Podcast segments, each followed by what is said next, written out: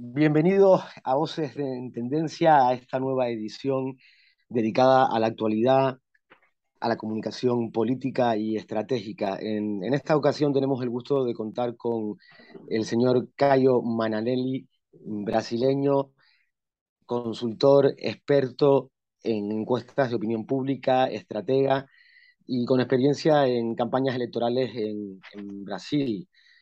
Fundador del Instituto Paulista de Derecho Electoral, con campañas electorales en, más de 80 países y bueno, ha coordinado pues más de 150 encuestas para candidatos y partidos políticos. Y además pues bueno, eh, poner de manifiesto también que en las elecciones eh, brasileñas de, del pasado 30 de octubre ha tenido la, la, ocasión de participar en el World Wide Election en un observatorio para la divulgación y promoción de los procesos electorales en América Latina.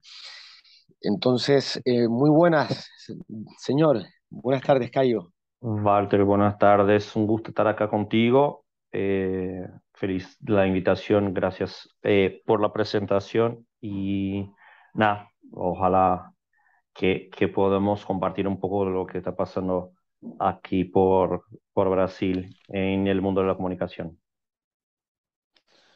Eh, sí, poner de manifiesto que, que bueno, eh, a partir de, de, la segunda vuelta los resultados eh, fueron con un 50,9% del lado del Partido de los Trabajadores y del lado de, del partido de Jair Bolsonaro con un 49,1%. Digamos que fue una victoria con esa diferencia de un punto y medio, pero hablamos de más de dos millones de votos, con un 79% de, particip de participación superior a la, de la primera, a la de la primera vuelta. Nunca nadie había sido presidente con tantos apoyos, 60 millones de, de, de votantes y, y, en la ocasión de, de, las anteriores con Bolsonaro pues fueron unos 158 millones de votos. Ha sido una campaña agitada donde se ha contado pues con, con digamos, amenazas, eh, actos violentos, incluso el asesinato de, de, un dirigente del Partido de los Trabajadores. Entonces, eh, por lo tanto, además de, de algo que viene siendo habitual eh, en toda, digamos, la trayectoria eh, del gobierno que hasta estas elecciones ha llegado. Es decir, estamos hablando de temas de fake, de fake news, etcétera. Pero bueno, yo quería hacer eh, que usted me hiciera una pequeña valoración respecto a la comunicación política eh, de esta campaña y, y en base a, a, a, la noticia que estos días se ha intentado, se ha transmitido, se ha confirmado, eh, después de que el Tribunal Superior Electoral emitiera un informe sobre el sistema de votación electrónica en el que se indica que no hubo fraude ni ningún tipo de inconsistencia en el proceso, lo cual eso también provocó eh, protestas, bloqueos de, de, de carreteras eh, por parte de los seguidores de, del partido, eh, digamos, liberal, del partido de Jair Bolsonaro. Entonces, en referente a este asunto, le, le quería preguntar. Dale. Es, bueno, si quieres empezamos con un pantallazo sobre este, este contexto que presentas, ¿no? Acotando algunas cosas. Eh, primero, este tema que te dice, este informe no fue producido por la justicia. Este informe fue producido por el Ministerio de la Defensa, que arbitrariamente se involucró sí. en el proceso electoral, lo que no debería. Eh, las manifestaciones empezaron ya en el 2-3 en el 2 mismo, en el domingo, perdón, en el 30 mismo, en el domingo de eh, las elecciones de la segunda vuelta, fue este, en 30 de octubre, en el mismo domingo, los, eh, y no voy a llamarle liberales ni bolsonaristas porque no es el caso y no, no es el caso porque no son términos adecuados a explicar qué es esta manifestación. Eh, esta gente reacia al Partido de los Trabajadores, que tiene un sesgo nazifascista, un sesgo renacionalista, eh, pero un nacionalismo eh, raso, un nacionalismo ligero, que no comprende lo que es, de hecho, eh, establecerse en cuanto país. Es una clase mediana, clase mediana entre que varía ahí bastante, una clase mediana urbana. Ellos empezaron las manifestaciones ya en el 30 después de los resultados presentados por la justicia electoral. Y en sus manifestaciones lo que ellos piden es la intervención del ejército, la intervención de las Fuerzas Armadas, para que no logre eh, Lula asumir su escaño en cuanto a presidente. Entonces, lo que estamos hablando es de un movimiento conspiracionista que tomó las calles de manera violenta eh, y que sigue sosteniéndose por varias capitales del país en frente a los cuarteles generales del ejército, en frente a las guarniciones del ejército. Entonces, esto es la primera acotación que es importante hacer para dejar claro qué está pasando en Brasil. La otra cosa, eh, claro, es un 1,8% de diferencia, fueron 2 millones eh, de votos por la primera vez de diferencia, de hecho, son 60 millones contra 58. Eh, Bolsonaro tuvo más votos de que cuando ganó, de, de, hecho ganó con 56 millones, si estoy bien, y, ahora tuvo 58, mismo así Lula tuvo 60 millones, más una vez récord de votación, pero más que nada el importante es, eh, hay una otra cosita que es interesante. Por la primera vez en la historia de Brasil, tuvimos más participación en segunda vuelta que en primera vuelta. Pero eh, esto no, era una, no fue una participación muy grande, es, es, es, es marginal. Estamos hablando de 0,4 por ahí, más de participación de un turno para el otro. Entonces, al final de las cuentas, es básicamente la misma población que votó en la primera vuelta, que era 115 millones, llegó, qué sé yo, 100, 117 millones, llegó a 118 millones eh, de votantes, de votantes, de participantes. Entonces, estos son algunos detalles. La otra cosa que es importante decir es que fue una victoria amarga para el PT. Fue una victoria amarga y me parece más, incluso más para Lula en sí que para el propio partido. Y se, se mira esto en su expresión en el, en el primer discurso que hacen el domingo mismo día 30. Porque cuando termina la primera vuelta, Lula termina con 57 millones de intención de voto y Bolsonaro con 51 millones de intención de voto, perdón, de votos, no es de intención más, son, ya son votos consolidados. En la primera vuelta, día 2 de octubre. Y el 30 de octubre, Lula sube de 57 a 60 millones, subió 3 millones. Y Bolsonaro subió de 51 a 58, subió 7 millones. Entonces, lo que enseña es que hay, tuvieron, tuvieron un mes de campaña y más gente escuchó al antipetismo que escuchó a las propuestas que se intentó proponer al país durante el periodo de campaña. Entonces, para que comprendamos que es una victoria amarga, es que Bolsonaro entre primera vuelta y segunda vuelta creció más que dos veces lo que creció Lula entre la primera vuelta y la segunda vuelta. Entonces, realmente, sí, una cuestión. Es una, una cuestión muy, muy, eh, complicada. Pero bueno, eh, ellos eh, no es intención, no es intención tampoco, porque si es Partido Liberal, si es el bolsonarismo, si es la extrema derecha, la, en fin, nos in, entendemos, no es intención blanquear aquí de ninguna manera. Claro. ahí, ahí están los posicionamientos de cada cual. Y, hombre, lo que yo le planteo, le pregunto, es decir, ellos ya han asumido la derrota. Entiendo que, que, que ya se ha empezado un proceso de, de transición. No, no, creo que se llegue, es decir, usted me está diciendo que se está alentando a un golpe de Estado. Sí, no, eh, Walter, no, estoy claro, estoy muy, muy seguro que vos no tienes intención de blanquear, de hecho, cuando usa qué término sea para definir a esta gente. De hecho, está muy difícil de definir quién son esta gente. Y, y yo, incluso, yo, yo incluso hago hincapié muchas veces cuando, cuando tengo que manifestarme sobre este tema, eh, para no llamarles de bolsonaristas, porque, y, y les explico por qué, porque cuando hablamos bolsonarista, estamos dando poder a una figura que es como Luis Bonaparte. Es, como, es una figura mediocre que salió del, del, del gretón, así del, del hueco más oscuro de la política y se convirtió en presidente por intereses de grupos que no necesariamente están alineados completamente. Entonces, esto que Exacto. te digo, Walter, como, por Exacto. eso, por sí, eso sí. que que tengo siempre muy, mucho cuidado, siempre, siempre hago esta acotación sobre el tema, ¿cómo hablamos de esta gente? Entonces, lo que podemos hablar y dejar muy claro es que... Pero si usted me permite, si usted me permite, eh, Cayo, si me permite, a colación de esto, a colación de esto, eh, tenía un planteamiento eh, que tiene que ver con, con una reflexión eh, del profesor de, de, la Universidad de Río, Rodríguez, perdón, Rodrigo, Rodrigo Núñez. Sí. Es decir, tras la primera vuelta de, de, la campaña, usted está hablando de que no se debe hablar de bolsonarismo. Es decir, como si se estuviera de alguna manera mitificando a un referente ideológico. se lo digo porque hacía una reflexión este señor que es decir, decía algo así que, que, aunque debemos reconocer una victoria de la izquierda, se trata de una demostración de pujanza del bolsonarismo.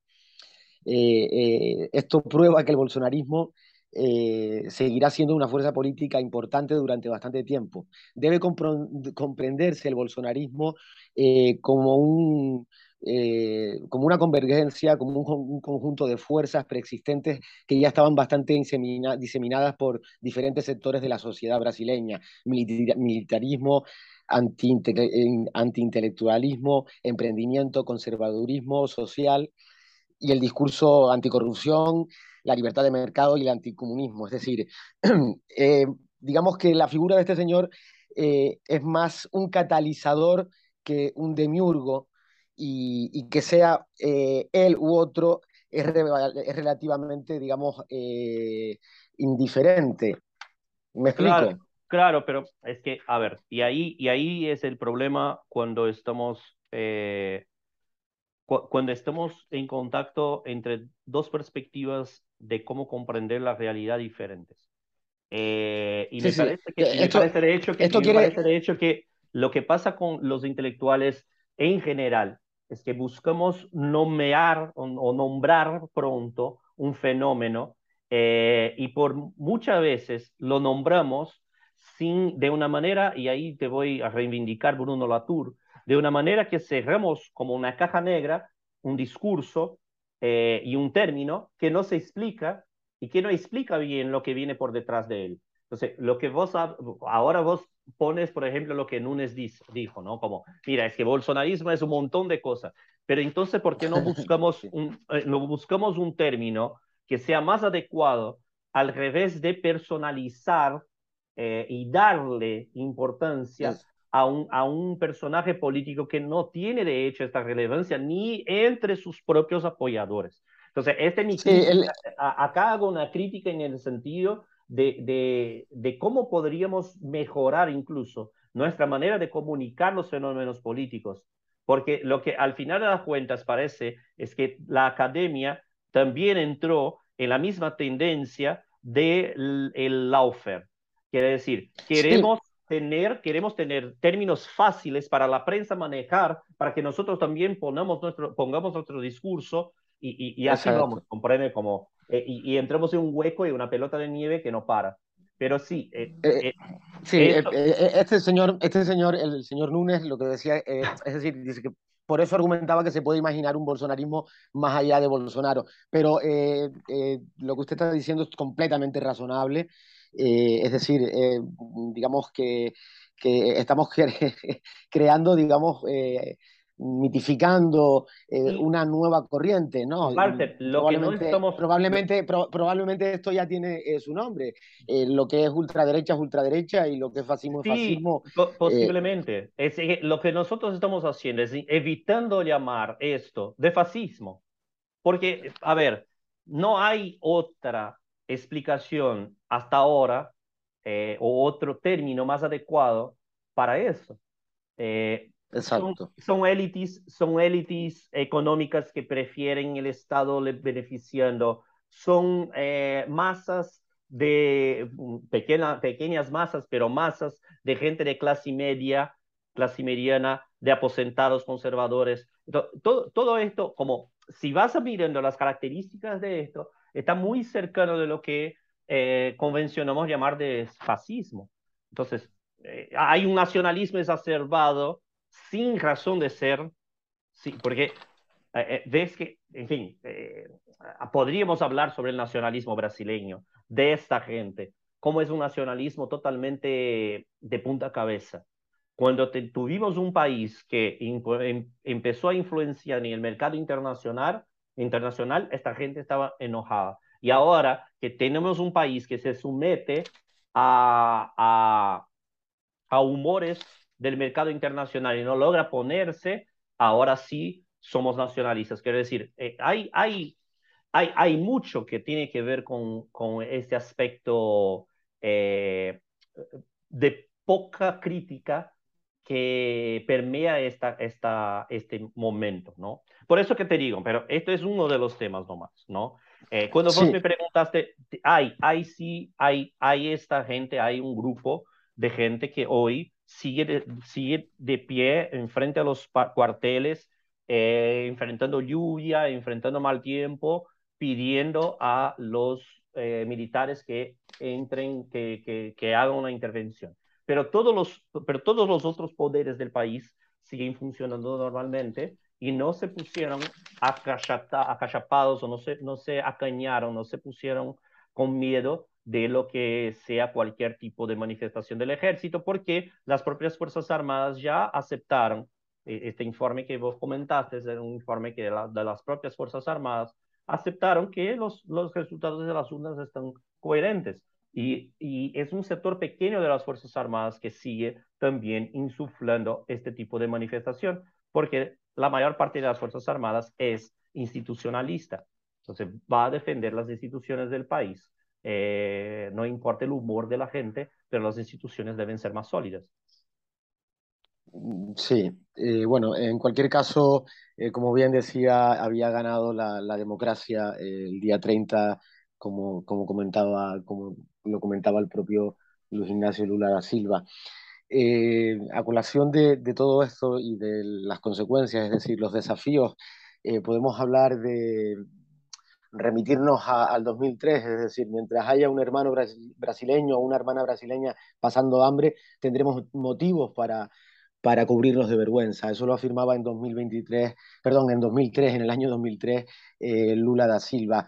Hoy nos situamos en un escenario en donde ha viajado a, a la cumbre del clima y, y, digamos, yo le quiero preguntar por los desafíos de este gobierno. Eh, los desafíos, es decir, el impacto de, del COVID-19 del COVID en los gobiernos, en las últimas elecciones en la región, eh, la tónica ha sido que los oficialismos pierdan. Estamos hablando, pues, este año de, de Brasil, Colombia y Costa Rica. En 2021 ocurrió lo mismo con Ecuador, eh, Honduras, Perú y Chile, al igual que en 2020 en Bolivia y República Dominicana. Luego, Argentina es uno de los principales socios comerciales de Brasil. Eh, también se tiene frontera con, con Venezuela. Eh, yo creo que, que, que luego la intención de retomar relaciones, el impulso de Mercosur también es otro asunto. ¿Usted qué cree, qué desafíos? Es decir, estamos hablando que, que Brasil ha sido una potencia referente mundial y, y luego hay un compromiso, eh, tanto con la población como, como lo que se está tratando estos días en la cumbre de, del clima. Quisiera que me hiciera una valoración, si lo tiene bien. Sí, eh, bueno, a ver, el primer desafío, de hecho, es este que viene de las elecciones. Eh, como, como ah, recién hablamos, es una, es una victoria amarga. ¿No? Tenemos mitad de la población que no escuchó a Lula. Eh, y, y, aún hay gente haciendo ruido en la calle. Entonces, esto, esto es un desafío importante, pero que no tiene que ver con gobernación.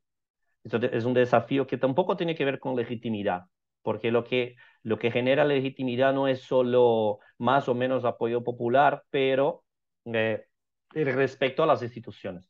Porque, a ver, si fuera, si fuera por números, eh, Hillary ten, tendría, el Estados Unidos tenía sido puesto en fuego y Hillary tenía sido electa al, al, en el lugar de Trump, porque Hillary tenía más votos directos que Trump. Pero sí. por institucionalidad, obviamente se eligió el presidente conforme a las reglas y la misma cosa pasa en Brasil. Entonces, claro, 58 millones contra 60 eh, es una, un margen muy corto, pero se está aprobado, se ganó, tiene de seguir. Entonces, en términos de gobernación, las instituciones están dando gobernación a lo que será el próximo gobierno. Va a ser muy difícil, de hecho, porque y sería difícil para cualquiera uno de los dos. Mira, no es que sea difícil solo para Lula, sería muy, muy difícil para, para eh, eh, Bolsonaro también si siguiera, porque también creció el número de escaños ocupados por partidos más eh, ubicados al proyecto progresista, ¿no?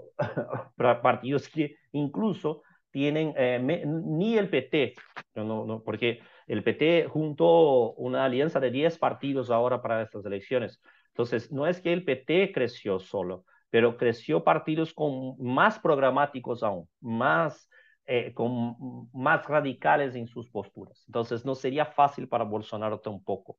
Y no quiere decir que estos partidos también no hagan fácil para Lula, porque en el límite que Lula va a tener de negociar más al centro, más, qué sé yo, más para usar, e, estos son otros términos que a mí no me, no me, no me parece bien usar, derecha-izquierda, ¿no? Pero eh, digamos que Lula va a tener de negociar con sectores más reacios políticamente a él, ¿no? Eh, pero cuando empieza a negociar con estos sectores, obviamente su base empieza a reclamar. Entonces, tanto para uno como para otro, será difícil, sería difícil eh, el gobierno por cuenta de esta división de intereses. Tenemos, eh, por un lado, es importante que haya más intereses y que los intereses sean más plurales en las cámaras hasta cierto punto.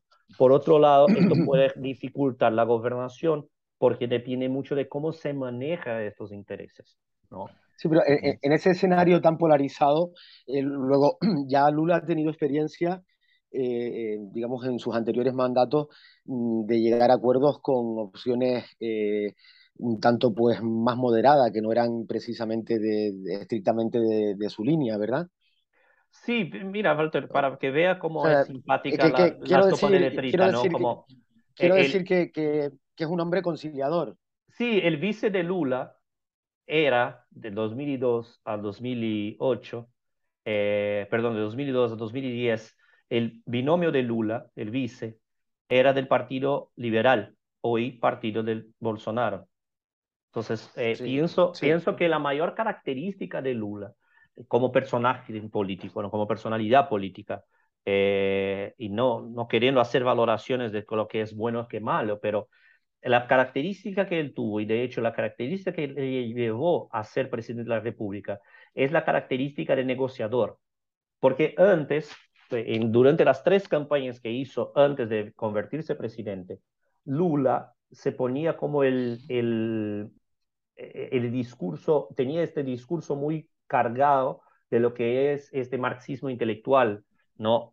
Esta, esta idea, esta idea de, de, de, lucha entre proletarios y, y, y, patrones, ¿no? Eh, del proletariado y el patrón. Esto estaba muy cargado en su discurso político. Esto no quiere decir que necesariamente estaba cargado en su discurso de operación política diaria, porque Lula era el tipo que se iba a una fábrica, hacía todos pararen de trabajar, se iba a una mesa de negociación con el empresario y obviamente cuando tú te vas con 10 propuestas, con 10 pedidos, sales de ahí con 3 máximo y volvía con los 3 y hacía a la gente volver a trabajar. Entonces, eh, estamos hablando de un gran negociador y que, y que hasta 2002 no enseñó esta cara de negociador. Cuando en 2002 empieza a enseñar, incluso empiezan bromas, a llamar el PT, el PT corde rosa, para no decir que era rojo, y así, y así vamos, ¿no? Entonces sí, eh, pienso que entre Bolsonaro y Lula, el que tiene más chance, que tenía más chance, de hecho, de manejar este parlamento como se quedó, era Lula. Pero esto no quiere decir que esto va a ser fácil para Lula. No, desde luego él afirma que Brasil ha vuelto y que no puede estar relegado a, al ser, eh, digamos, eh, el papel de, de, paria mundial. Por eso yo lo que le decía es que si usted ve en el horizonte, en el, en el horizonte la posibilidad de, de la suma de, de, esfuerzos, que esto sirva para eh, digamos, fortalecer a, la región. Incluso se hablaba de, la creación de, la, moneda única, el sur. Es decir, eh, que por ejemplo le vendría bien eh, incluso a Argentina con los problemas que tiene de, déficit y, la inflación. Entonces, eh, yo pienso que, pienso que en el nivel internacional tenemos nuevamente un político que tiene más respeto, que tiene más trayectoria y que se porta mejor, que se porta mejor. Porque Bolsonaro sería, tendría sido un buen político en términos internacionales si tuviera una característica de portarse bien, pero como Trump, Bolsonaro tampoco eh, es un, un buen diplomata, un buen negociador. Eh, y, empezamos con una cosa muy clara entre la diferencia entre los dos eh, presidentes, es que cuando empieza en 2018 Bolsonaro, él dice que eh, no entiende y que, que parecería mejor acabar con el Mercosur, y vos tienes un Lula que fue lo que más se valió del Mercosur para ayudar a desarrollar toda la región. Entonces, no solo, no solo eh, no solo los países donde tenían presidentes eh, más cercanos, pero también eh, a Paraguay, que tuvo un incidente democrático en medio del camino. A pesar que de hecho, antes de Lugo, estaba, estaban otros presidentes que no necesariamente eran de izquierda y aún así Paraguay tuvo, tuvo cooperación de parte de Brasil en relación a políticas internacionales. Así que esto es un ejemplo, ¿no? Eh, ahora, claro, no, no te, te digo que no es tan fácil y no pienso que sea viable, eh, factible, la, la, creación de la moneda única del Mercosur, porque esto, esto arrastraría a Brasil al problema económico que los, que los neoliberales, digamos, que, que el consenso de Washington creó para Argentina en 1996, que es una, una situación que le puso a Argentina en un patamar tan malo en términos de balanza comercial internacional que arrastra hasta hoy esta crisis. Entonces, no pienso que esto importa, eh, por ejemplo, en este tema en especial, Walter, que citaste, de la moneda única. Este tema yo pienso que es el más difícil y posiblemente el imposible de crearse. ¿Por qué? de cierta manera, en la construcción de la política cambial y tener moneda propia en Paraguay le facilita, eh, de cierta manera, la, el juego cambial con dólar en Argentina tiene que ver con una dinámica de balanza comercial que a los argentinos les importa. Los uruguayos mm, no necesitan de una moneda diferente, ¿no? Ellos también tienen una economía súper dolarizada y tienen una dinámica muy propia. Y Brasil tenía una economía muy propia y muy atajada en su propia eh, agenda monetaria. Así que muy difícil sería que Brasil, y, Brasil saliría perdiendo mucho si se convierte todos esos países en una moneda única. Entonces, en ese sentido, yo pienso que, eh, por ejemplo, este aspecto es un aspecto difícil, pero tenemos otros, ¿no? Tenemos sobretasas que pueden caer que fueron creadas sobre tasas durante eh, el periodo de Bolsonaro y que estas sobretasas pueden ser renegociadas. Eh, tenemos eh, el, la, el agrandamiento de las políticas culturales.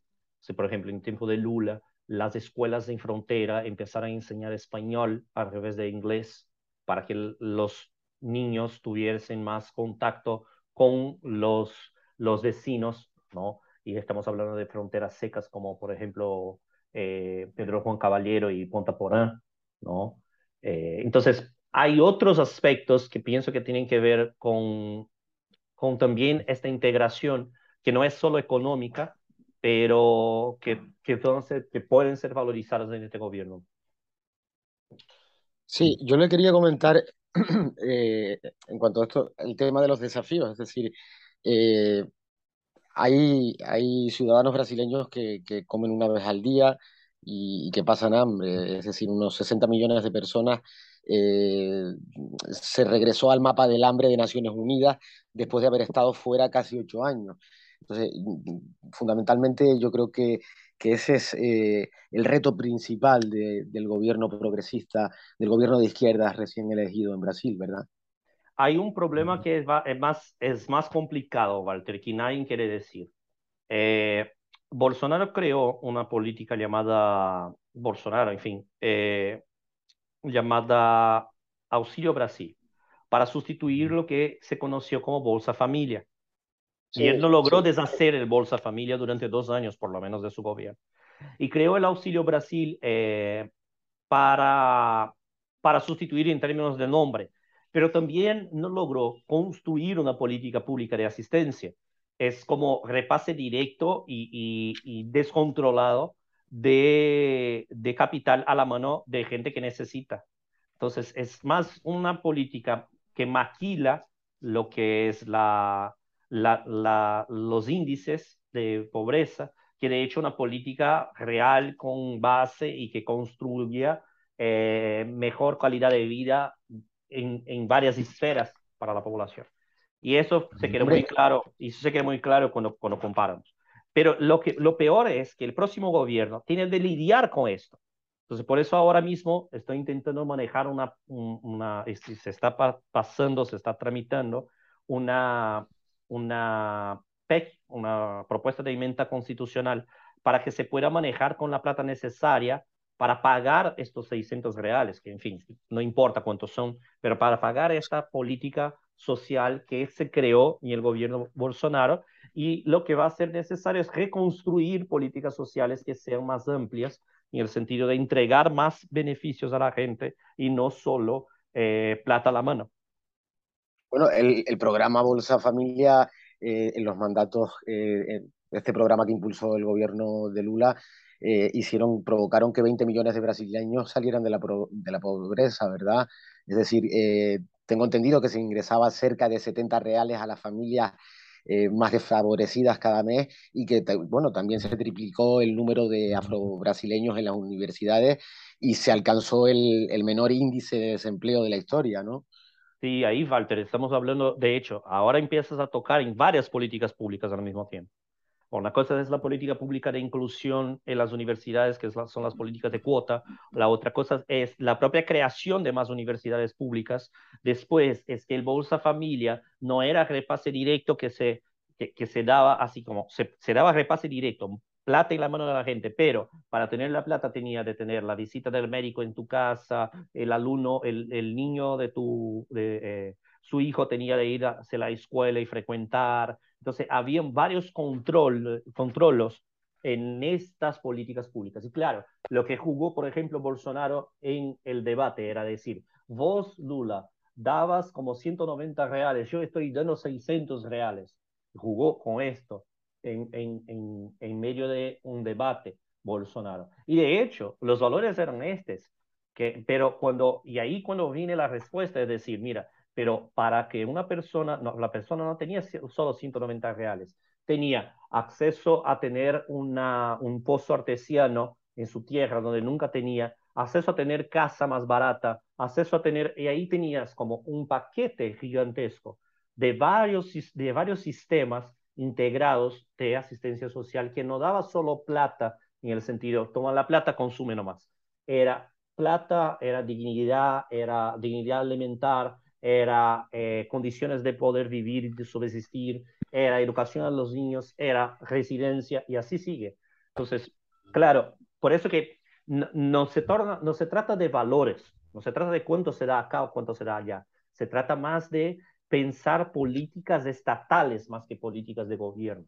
Entonces ahí, ahí vamos a, a lo que es el cerne de las políticas públicas y la diferencia entre políticas públicas de un partido o de un gobierno progresista o que busca tener políticas de Estado y políticas eh, públicas eh, maquiladas de un gobierno que nomás quería estar ahí manteniendo sus eh, favores a, pequeñas, a pequeños sectores. Sí, en, en, cualquier caso, luego vamos a ver estos días qué es lo que ocurre en la, en la cumbre del clima, que también otro compromiso era la, la, la lucha por la, por la deforestación cero, ¿verdad? Es decir, eh, porque en estos años se ha ido atrás, eh, favoreciendo pues, a, las corporaciones y, y, demás. Y parece ser que, que mm, se contempla o plantean, proponen junto a países como Indonesia o, República del Congo eh, crear una OPEP de la selva. Es decir, hace poco, eh, estos días, ya él está presente desde hoy o ayer, si no me equivoco, incluso ha tuiteado que el combate del cambio climático tiene que ser un compromiso del Estado brasileño y que trataremos por el futuro de nuestro país y de nuestro planeta que es uno solo y, de todos. Entonces, ese compromiso yo creo que para, para el resto de, del mundo, y además yo soy de una tierra eh, donde tenemos eh, una historia, digamos, muy vinculada a América Latina, eh, aquí en, en, en, Canarias, en las Islas Canarias, yo creo que, que, es una esperanza y un nuevo impulso para el contexto de, tanto de Latinoamérica como, como a nivel eh, global, es decir, estamos hablando de, del pulmón del planeta. Y creo que si a Brasil le va bien, eh, al mundo también le irá bien, ¿verdad? Sí, no, ahí tenemos, eh, ahí tenemos un otro problema, que es una nueva manera de, de hacer políticas negativas, ¿no? Y percibimos muy bien como ejemplo estos cuatro años. Quiere decir, no, se, no, se, no es necesariamente que el Estado promociona el desmatamiento o el deflorestamiento, pero es que el Estado deja de construir políticas de monitoramiento o de sanción. Entonces, de esta cierta manera, hay un impulso velado. Entonces, no hay como probar que Bolsonaro fue un desmatador, por ejemplo, pero su práctica gubernamental promocionó o ayudó no promocionó, pero ayudó a la gente a hacerlo. Entonces, hay todo un complejo, un ecosistema que tiene que ver eh, muy social con el tema de la preservación de la Amazonia. Y claro, bueno, se promete eh, reinvertir plata en la preservación de biodiversidad y el monitoreo de quemadas y todo lo que sea. Esto es una promesa, de hecho, que Lula empezó a hacer en la campaña y va a seguir haciendo. Y claro, posiblemente va a repetir ahora en Egipto y, y, es una de las principales promesas para también intentar calmar un poco el mercado, el mercado de consumo de insumos agrícolas brasileños, el mercado internacional de consumo de, de, de, de, productos agrícolas brasileños, porque hoy este consumo está totalmente ligado a políticas de, eh, responsabilidad social, eh, responsabilidad ecológica. Bueno, vamos a ver qué pasa. En, cualquier caso, digamos que el gobierno, los gobiernos de Lula fueron, digamos, eh, un modelo en materia de, políticas ambientales. Es decir, nos podemos remitir a, ese compromiso con la firma del Acuerdo de París a reducir las emisiones de carbono en un 37% para 2025. Entonces, mm, tenemos que, ser, eh, eh, digamos, optimistas. Sí, no, quizás, quizás la gran cuestión de arreglar el tema eh, de preservación de la Amazonia y de monitoreo tiene que ver con el cierre de la segunda etapa o de esta, de esta etapa del acuerdo Mercosur-Unión eh, Europea, que eh, entre otras cosas involucraría o construiría una sobretasa menor de la soja brasileña. Y esto es una pelea que, obvio, nosotros eh, es, es, motivo para más un programa para hablar sobre cuáles son los aspectos políticos que estuvieron involucrados en el principio hasta el final del, del acuerdo. Pues eh, tendremos ocasión de seguir eh, en contacto y de seguir informándonos. es un gusto, la verdad, un privilegio contar con con tu presencia, Cayo. Ya prácticamente llegamos al final y, que nos traslades, que nos traslades a esta parte de, España, a las Islas Canarias y, al resto de España, eh, la realidad del pueblo hermano de, América Latina. Dale, Walter, muchas gracias. Un gusto poder estar contigo compartiendo y suerte nuevamente en su proyecto y un gran abrazo a todos los que están escuchando. Un fuerte abrazo. Muchísimas gracias. A vos. Gracias. Listo.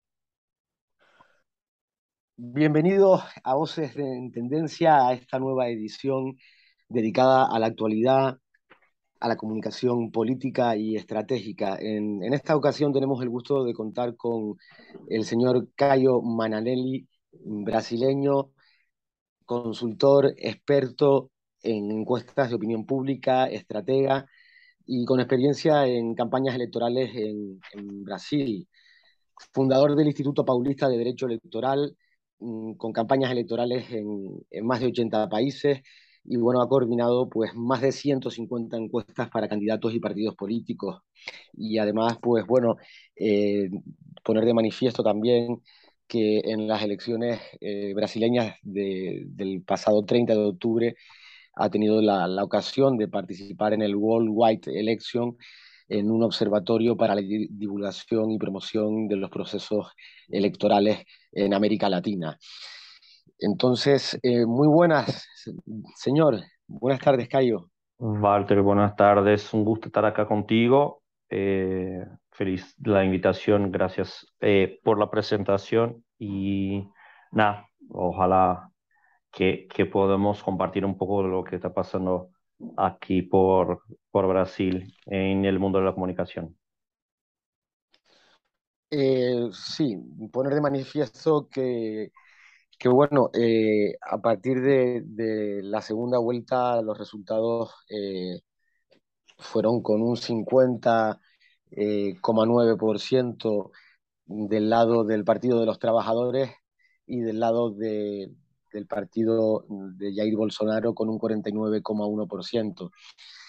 Digamos que fue una victoria con esa diferencia de un punto y medio, pero hablamos de más de dos millones de votos, con un 79% de, particip de participación superior a la, de la primera, a la de la primera vuelta. Nunca nadie había sido presidente con tantos apoyos, 60 millones de, de, de votantes y, en la ocasión de, de, las anteriores con Bolsonaro pues fueron unos 158 millones de votos. Ha sido una campaña agitada donde se ha contado pues con, con digamos, amenazas, eh, actos violentos, incluso el asesinato de, de, un dirigente del Partido de los Trabajadores.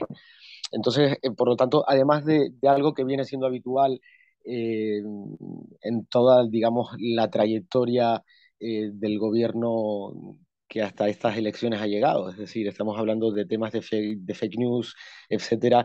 Pero bueno, yo quería hacer eh, que usted me hiciera una pequeña valoración respecto a la comunicación política de esta campaña y, y en base a, a, la noticia que estos días se ha intentado, se ha transmitido, se ha confirmado eh, después de que el Tribunal Superior Electoral emitiera un informe sobre el sistema de votación electrónica en el que se indica que no hubo fraude ni ningún tipo de inconsistencia en el proceso, lo cual eso también provocó eh, protestas, bloqueos de, de, de carreteras eh, por parte de los seguidores de, del partido, eh, digamos, liberal, del partido de Jair Bolsonaro.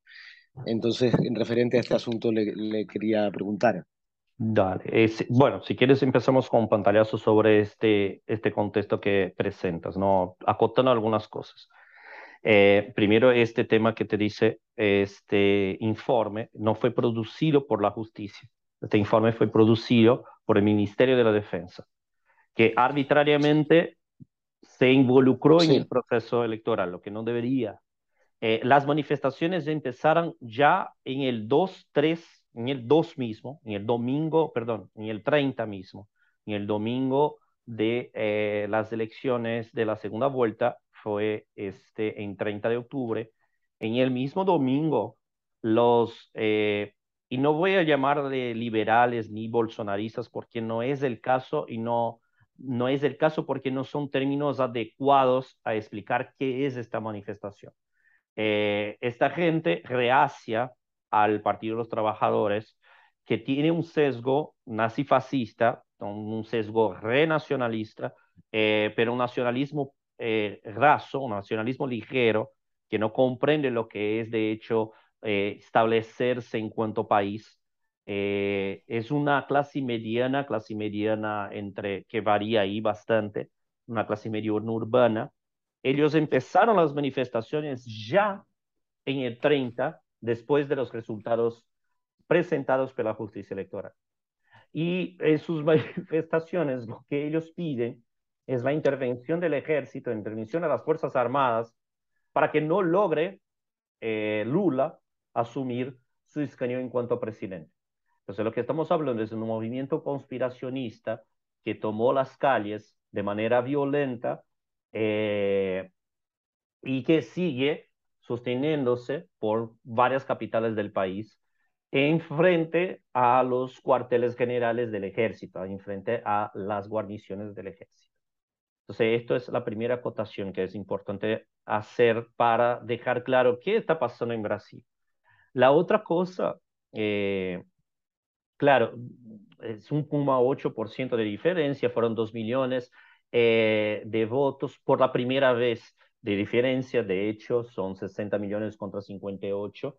Eh, Bolsonaro tuvo más votos de que cuando ganó, de, de hecho ganó con 56 millones si estoy bien, y, y ahora tuvo 58, mismo así Lula tuvo 60 millones, más una vez récord de votación, pero más que nada el importante es, eh, hay una otra cosita que es interesante.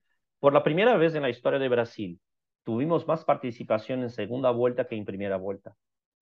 Pero eh, esto no, era una, no fue una participación muy grande, es, es, es, es marginal. Estamos hablando de 0,4 por ahí más de participación de un turno para el otro. Entonces, al final de las cuentas, es básicamente la misma población que votó en la primera vuelta, que era 115 millones, llegó, qué sé yo, 117 millones, llegó a 118 millones eh, de votantes, de votantes, de participantes.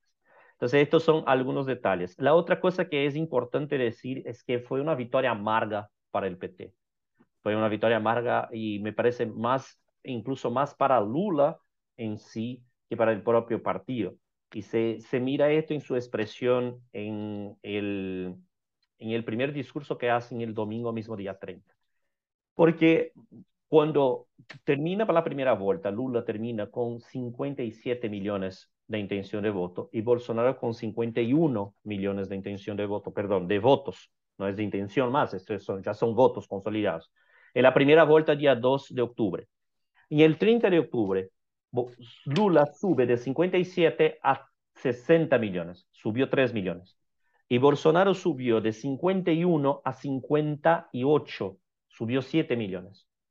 Entonces lo que enseña es que hay, tuvieron, tuvieron un mes de campaña y más gente escuchó al antipetismo que escuchó a las propuestas que se intentó proponer al país durante el periodo de campaña. Entonces, para que comprendamos que es una victoria amarga, es que Bolsonaro entre primera vuelta y segunda vuelta creció más que dos veces lo que creció Lula entre la primera vuelta y la segunda vuelta. Entonces, realmente, sí, una cuestión. Es una, una cuestión muy, muy eh, complicada. Pero bueno, eh, ellos eh, no es intención, no es intención tampoco, porque si es Partido Liberal, si es el bolsonarismo, si es la extrema derecha, la, en fin, nos entendemos, no es intención blanquear aquí de ninguna manera. Claro. Ahí, ahí, están los posicionamientos de cada cual. Y, hombre, lo que yo le planteo, le pregunto, es decir, ellos ya han asumido la derrota. Entiendo que, que, que ya se ha empezado un proceso de, de transición. No, no, creo que se llegue, es decir, usted me está diciendo que se está alentando a un golpe de Estado. Sí, no, eh, Walter, no, estoy claro, estoy muy, muy seguro que vos no tienes intención de blanquear, de hecho, cuando usa qué término sea para definir a esta gente. De hecho, está muy difícil de definir quién son esta gente. Y, y yo, incluso, yo, yo incluso hago hincapié muchas veces cuando, cuando tengo que manifestarme sobre este tema, eh, para no llamarles de bolsonaristas, porque, y, y, les explico por qué, porque cuando hablamos bolsonarista, estamos dando poder a una figura que es como Luis Bonaparte, es como, es una figura mediocre, que salió del, del, del gretón, así del, del hueco más oscuro de la política y se convirtió en presidente por intereses de grupos que no necesariamente están alineados completamente.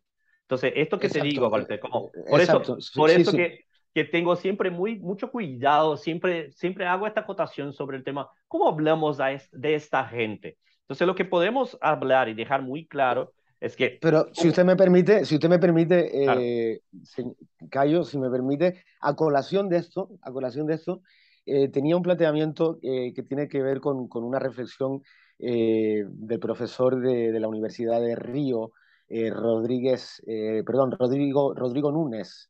Sí. Es decir, tras la primera vuelta de, de, la campaña, usted está hablando de que no se debe hablar de bolsonarismo. Es decir, eh, como si se estuviera eh, de alguna manera mitificando a un referente ideológico. Eh, se lo digo porque hacía una reflexión este señor que, es decir, decía algo así que, que aunque debemos reconocer una victoria de la izquierda, se trata de una demostración de pujanza del bolsonarismo.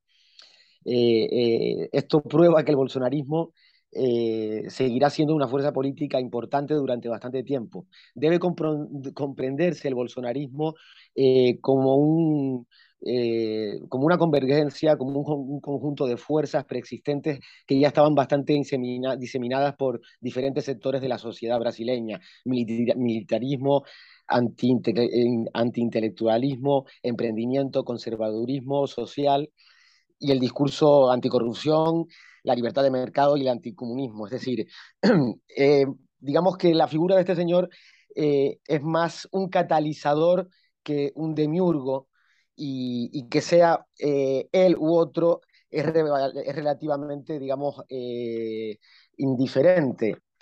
¿Me explico? Claro, pero es que, a ver, y ahí, y ahí es el problema cuando estamos cuando estamos en contacto entre dos perspectivas de cómo comprender la realidad diferentes. Eh, y me, Parece que, esto, de hecho que, esto quiere... parece de hecho que lo que pasa con los intelectuales en general es que buscamos nombrar o, nombrar pronto un fenómeno eh, y por muchas veces lo nombramos sin, de una manera, y ahí te voy a reivindicar Bruno Latour, de una manera que cerramos como una caja negra un discurso eh, y un término que no se explica y que no explica bien lo que viene por detrás de él. Entonces, lo que vos ahora vos pones, por ejemplo, lo que Núñez dijo, ¿no? Como, mira, es que bolsonarismo es un montón de cosas, pero entonces, ¿por qué no buscamos un, eh, no buscamos un término que sea más adecuado al revés de personalizar eh, y darle importancia a un, a un personaje político que no tiene de hecho esta relevancia ni entre sus propios apoyadores. Entonces, este mi acá hago una crítica en el sentido de, de, de, cómo podríamos mejorar incluso nuestra manera de comunicar los fenómenos políticos, porque lo que al final de las cuentas parece es que la academia también entró en la misma tendencia del de el.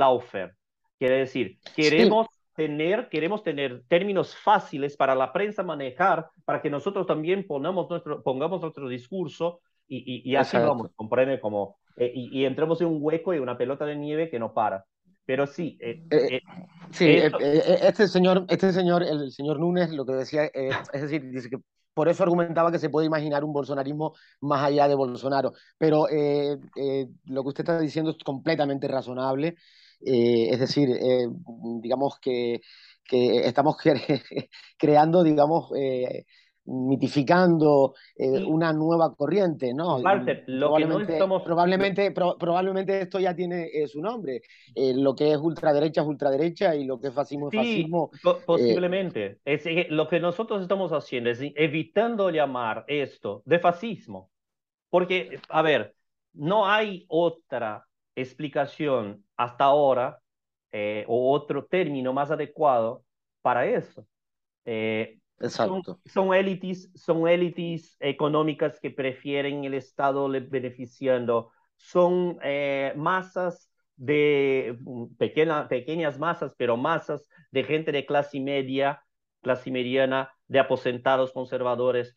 todo, todo esto, como si vas mirando las características de esto, está muy cercano de lo que eh, convencionamos llamar de fascismo. Entonces, eh, hay un nacionalismo exacerbado sin razón de ser, sí, porque eh, ves que, en fin, podríamos hablar sobre el nacionalismo brasileño, de esta gente, cómo es un nacionalismo totalmente de punta cabeza. Cuando tuvimos un país que em, empezó a influenciar en el mercado internacional, internacional, esta gente estaba enojada. Y ahora que tenemos un país que se somete a, a, a humores del mercado internacional y no logra ponerse, ahora sí somos nacionalistas. Quiero decir, eh, hay, hay, hay, hay mucho que tiene que ver con, con este aspecto eh, de poca crítica que permea esta, esta, este momento, ¿no? Por eso que te digo, pero esto es uno de los temas nomás, ¿no? Eh, cuando vos me preguntaste, hay, hay sí, hay, hay esta gente, hay un grupo de gente que hoy sigue de, sigue de pie enfrente a los cuarteles, eh, enfrentando lluvia, enfrentando mal tiempo, pidiendo a los eh, militares que entren, que, que, que, hagan una intervención. Pero todos, los, pero todos los otros poderes del país siguen funcionando normalmente y no se pusieron acachapados o no se, no se acañaron, no se pusieron con miedo de lo que sea cualquier tipo de manifestación del ejército, porque las propias Fuerzas Armadas ya aceptaron eh, este informe que vos comentaste, es un informe que de, las propias Fuerzas Armadas aceptaron que los, los resultados de las urnas están coherentes. Y, y, es un sector pequeño de las Fuerzas Armadas que sigue también insuflando este tipo de manifestación, porque la mayor parte de las Fuerzas Armadas es institucionalista. Entonces va a defender las instituciones del país. Eh, no importa el humor de la gente, pero las instituciones deben ser más sólidas. Sí, eh, bueno, en cualquier caso, eh, como bien decía, había ganado la, la democracia el día 30, como, como, comentaba, como lo comentaba el propio Luis Ignacio Lula da Silva.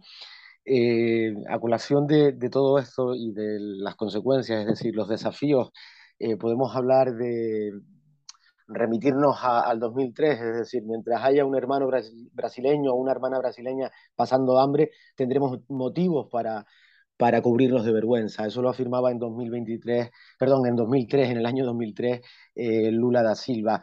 Hoy nos situamos en un escenario en donde mm, ha viajado a, la cumbre del clima y, digamos, yo le quiero preguntar por los desafíos de este gobierno. Eh, los desafíos, es decir, el impacto de, del COVID-19 del COVID en los gobiernos, en las últimas elecciones en la región, eh, la tónica ha sido que los oficialismos pierdan. Estamos hablando, pues, este año de, Brasil, Colombia y Costa Rica.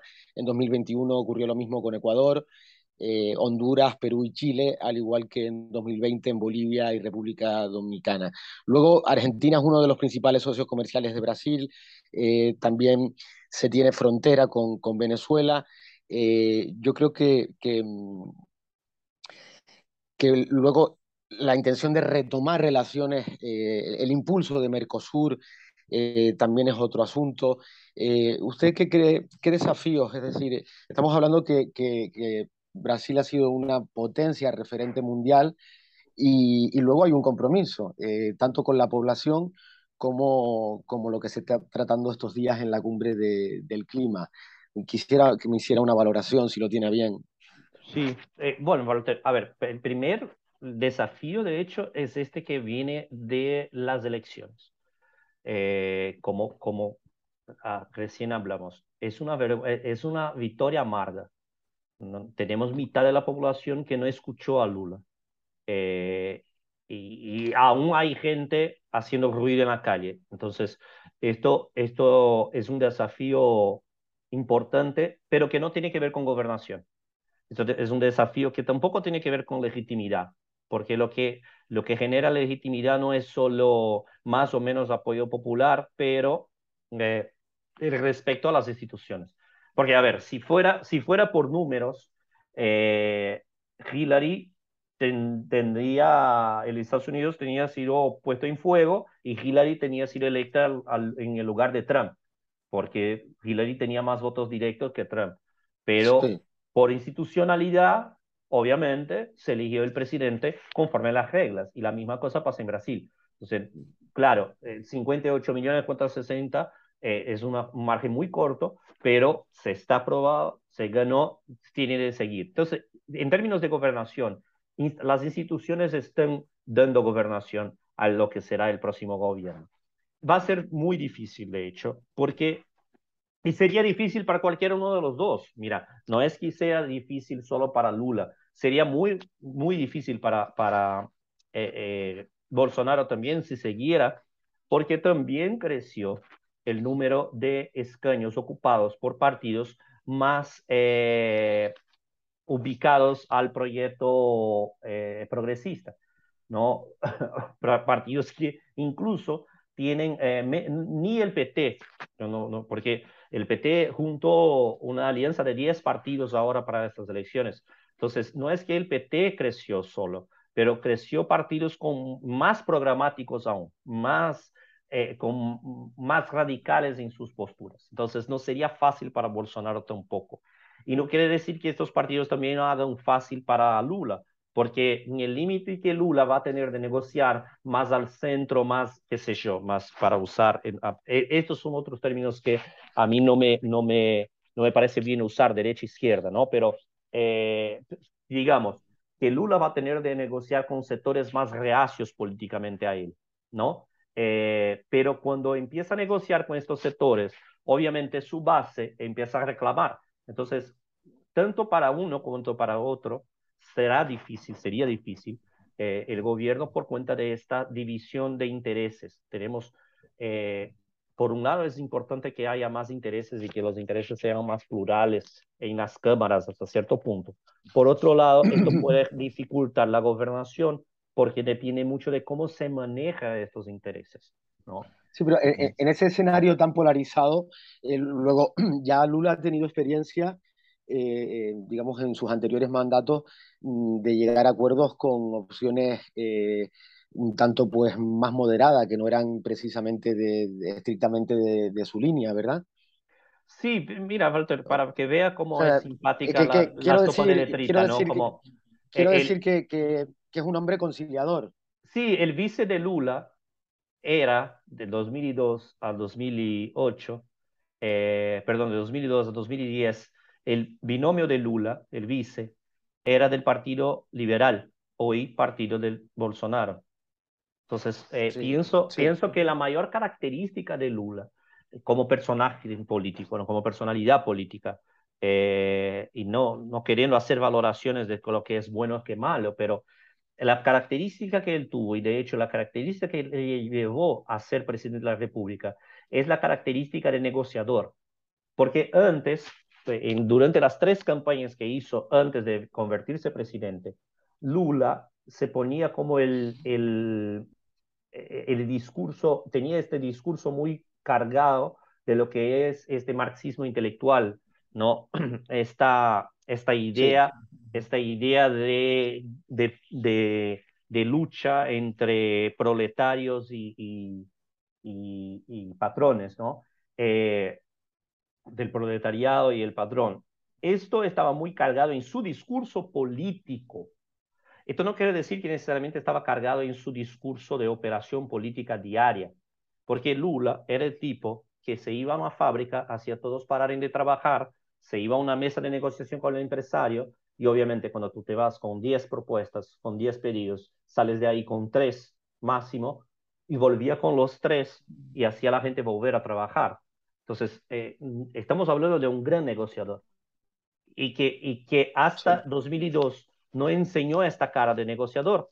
Cuando en 2002 empieza a enseñar, incluso empiezan bromas, a llamar el PT, el PT corde rosa, para no decir que era rojo, y así, y así vamos, ¿no? Entonces sí, eh, pienso que entre Bolsonaro y Lula, el que tiene más chance, que tenía más chance, de hecho, de manejar este parlamento como se quedó, era Lula. Pero esto no quiere decir que esto va a ser fácil para Lula. No, desde luego él afirma que Brasil ha vuelto y que no puede estar relegado a, al ser, eh, digamos, eh, el papel de, de, paria mundial. Por eso yo lo que le decía es que si usted ve en el horizonte, en el, en el horizonte la posibilidad de, de la suma de, de, esfuerzos, que esto sirva para... Eh, digamos, fortalecer a, la región. Incluso se hablaba de, la creación de, la, de, la, moneda única, el sur. Es decir, eh, que por ejemplo le vendría bien eh, incluso a Argentina con los problemas que tiene de, déficit y, la inflación.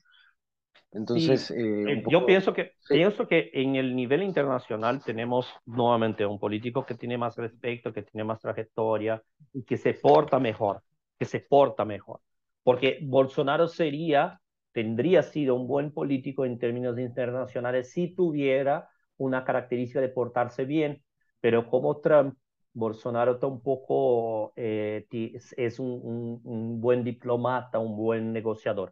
Eh, y, empezamos con una cosa muy clara entre la diferencia entre los dos eh, presidentes, es que cuando empieza en 2018 Bolsonaro, él dice que no entiende y que, que parecería mejor acabar con el Mercosur, y vos tienes un Lula que fue lo que más se valió del Mercosur para ayudar a desarrollar toda la región. Entonces, y no solo, no solo, eh, no solo los países donde tenían presidentes eh, más cercanos, pero también eh, a Paraguay, que tuvo un incidente democrático en medio del camino. A pesar que, de hecho, antes de Lugo estaba, estaban otros presidentes que no necesariamente eran de izquierda y aún así eh, Paraguay tuvo, tuvo eh, cooperación de parte de Brasil en relación a políticas internacionales. Así que esto es un ejemplo, ¿no? Eh, ahora, claro, no, no te, te digo que no es tan fácil y no pienso que sea viable, factible, la, la creación de la moneda única del Mercosur, porque esto, esto arrastraría a Brasil al problema económico que los, y, que los neoliberales, digamos, que, que el consenso de Washington creó para Argentina en 1996, que es una, una situación que le puso a Argentina en un patamar tan malo en términos de balanza comercial internacional que arrastra hasta hoy esta crisis. Entonces, no pienso que esto importa, eh, por ejemplo, en este tema en especial, Walter, que citaste, de la moneda única. Este tema yo pienso que es el más difícil y posiblemente el imposible de crearse, porque de cierta manera la construcción de la política cambial y tener moneda propia en Paraguay le facilita. Eh, de cierta manera, la, el juego cambial con dólar en Argentina tiene que ver con una dinámica de balanza comercial que a los argentinos les importa. Los uruguayos mm, no necesitan de una moneda diferente. ¿No? Ellos también tienen una economía súper dolarizada y tienen una dinámica muy propia.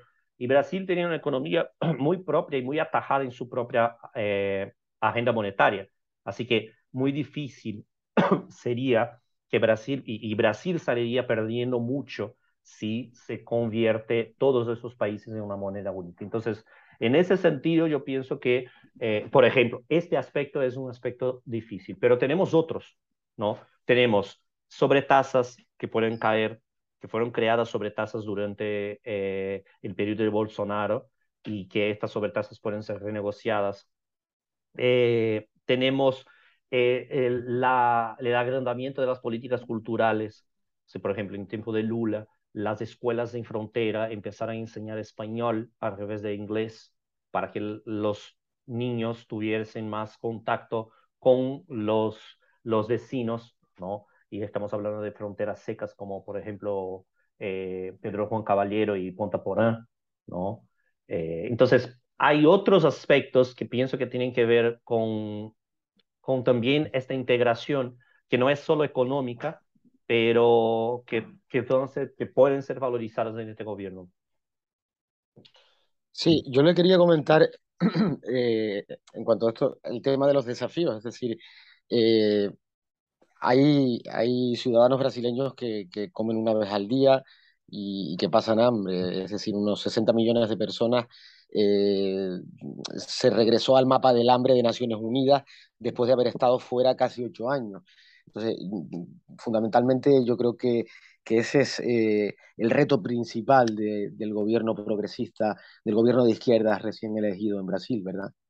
Hay un problema que es, más, es más complicado, Walter, que nadie quiere decir. Eh, Bolsonaro creó una política llamada, Bolsonaro, en fin, eh, llamada Auxilio Brasil, para sustituir lo que se conoció como Bolsa Familia. y él no logró deshacer el Bolsa Familia durante dos años, por lo menos, de su gobierno. Y creó el Auxilio Brasil eh, para, para sustituir en términos de nombre pero también no logró construir una política pública de asistencia. Es como repase directo y, descontrolado de, capital a la mano de gente que necesita.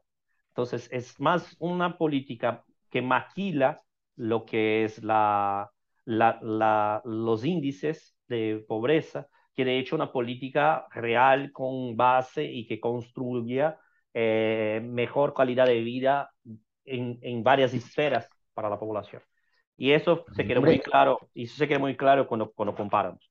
Pero lo, que, lo peor es que el próximo gobierno tiene de lidiar con esto. Entonces, por eso ahora mismo estoy intentando manejar una, una se está pasando, se está tramitando una, una PEC, una propuesta de enmienda constitucional, para que se pueda manejar con la plata necesaria para pagar estos 600 reales, que en fin, no importa cuántos son, pero para pagar esta política social que se creó en el gobierno Bolsonaro y lo que va a ser necesario es reconstruir políticas sociales que sean más amplias en el sentido de entregar más beneficios a la gente y no solo eh, plata a la mano. Bueno, el, programa Bolsa Familia, eh, en los mandatos, eh, este programa que impulsó el gobierno de Lula, eh, hicieron, provocaron que 20 millones de brasileños salieran de la, de la pobreza, ¿verdad? Es decir, tengo entendido que se ingresaba cerca de 70 reales a las familias más desfavorecidas cada mes y que, bueno, también se triplicó el número de afrobrasileños en las universidades y se alcanzó el, el menor índice de desempleo de la historia, ¿no? Sí, ahí, Walter, estamos hablando, de hecho, ahora empiezas a tocar en varias políticas públicas al mismo tiempo. Una cosa es la política pública de inclusión en las universidades, que son las políticas de cuota. La otra cosa es la propia creación de más universidades públicas.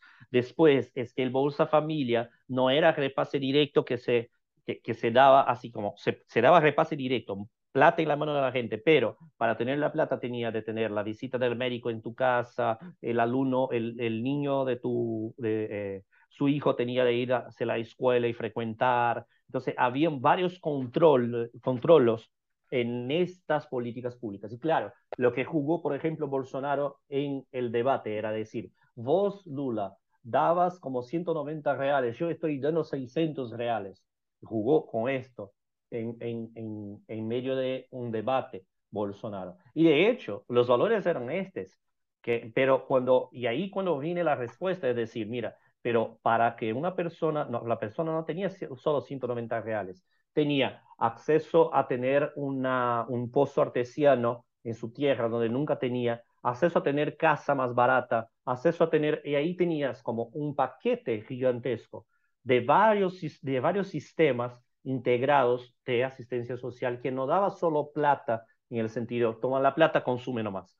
Era plata, era dignidad, era dignidad alimentar, era eh, condiciones de poder vivir y de subsistir, era educación a los niños, era residencia y así sigue. Entonces, claro, por eso que no, no, se, torna, no se trata de valores, no se trata de cuánto se da acá o cuánto se da allá, se trata más de pensar políticas estatales más que políticas de gobierno. Entonces ahí, ahí vamos a, a lo que es el cerne de las políticas públicas y la diferencia entre políticas públicas de un partido o de un gobierno progresista o que busca tener políticas de Estado y políticas eh, públicas eh, maquiladas de un gobierno que nomás quería estar ahí manteniendo sus eh, favores a, pequeñas, a pequeños sectores. Sí, en, en, cualquier caso, luego vamos a ver estos días qué es lo que ocurre en la, la cumbre del clima, que también otro compromiso era la, la, la lucha por la, por la deforestación cero, ¿verdad?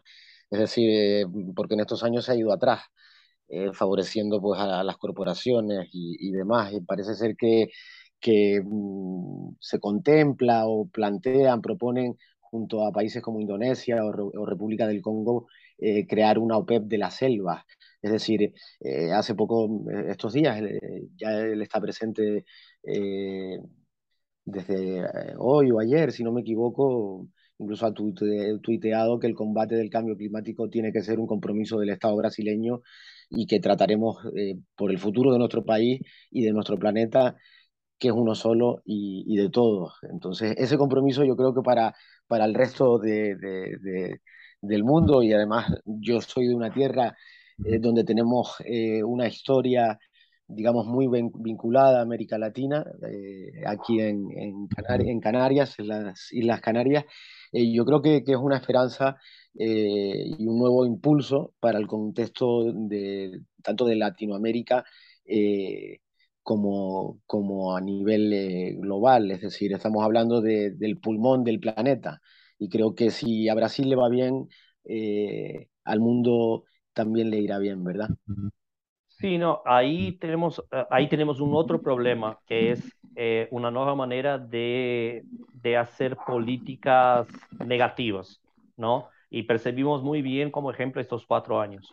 Quiere decir, no, se, no, se, no es necesariamente que el Estado promociona el desmatamiento o el deflorestamiento, pero es que el Estado deja de construir políticas de monitoramiento o de sanción entonces, de esta cierta manera hay un impulso velado. Entonces, no hay como probar que Bolsonaro fue un desmatador, por ejemplo, pero su práctica gubernamental promocionó o ayudó, no promocionó, pero ayudó a la gente a hacerlo. Entonces, hay todo un complejo, un ecosistema que tiene que ver eh, muy social con el tema de la preservación de la Amazonia. Y claro, bueno, se promete eh, reinvertir plata en la preservación de biodiversidad, ni el monitoreo de quemadas y todo lo que sea. Esto es una promesa, de hecho, que Lula empezó a hacer en la campaña y va a seguir haciendo.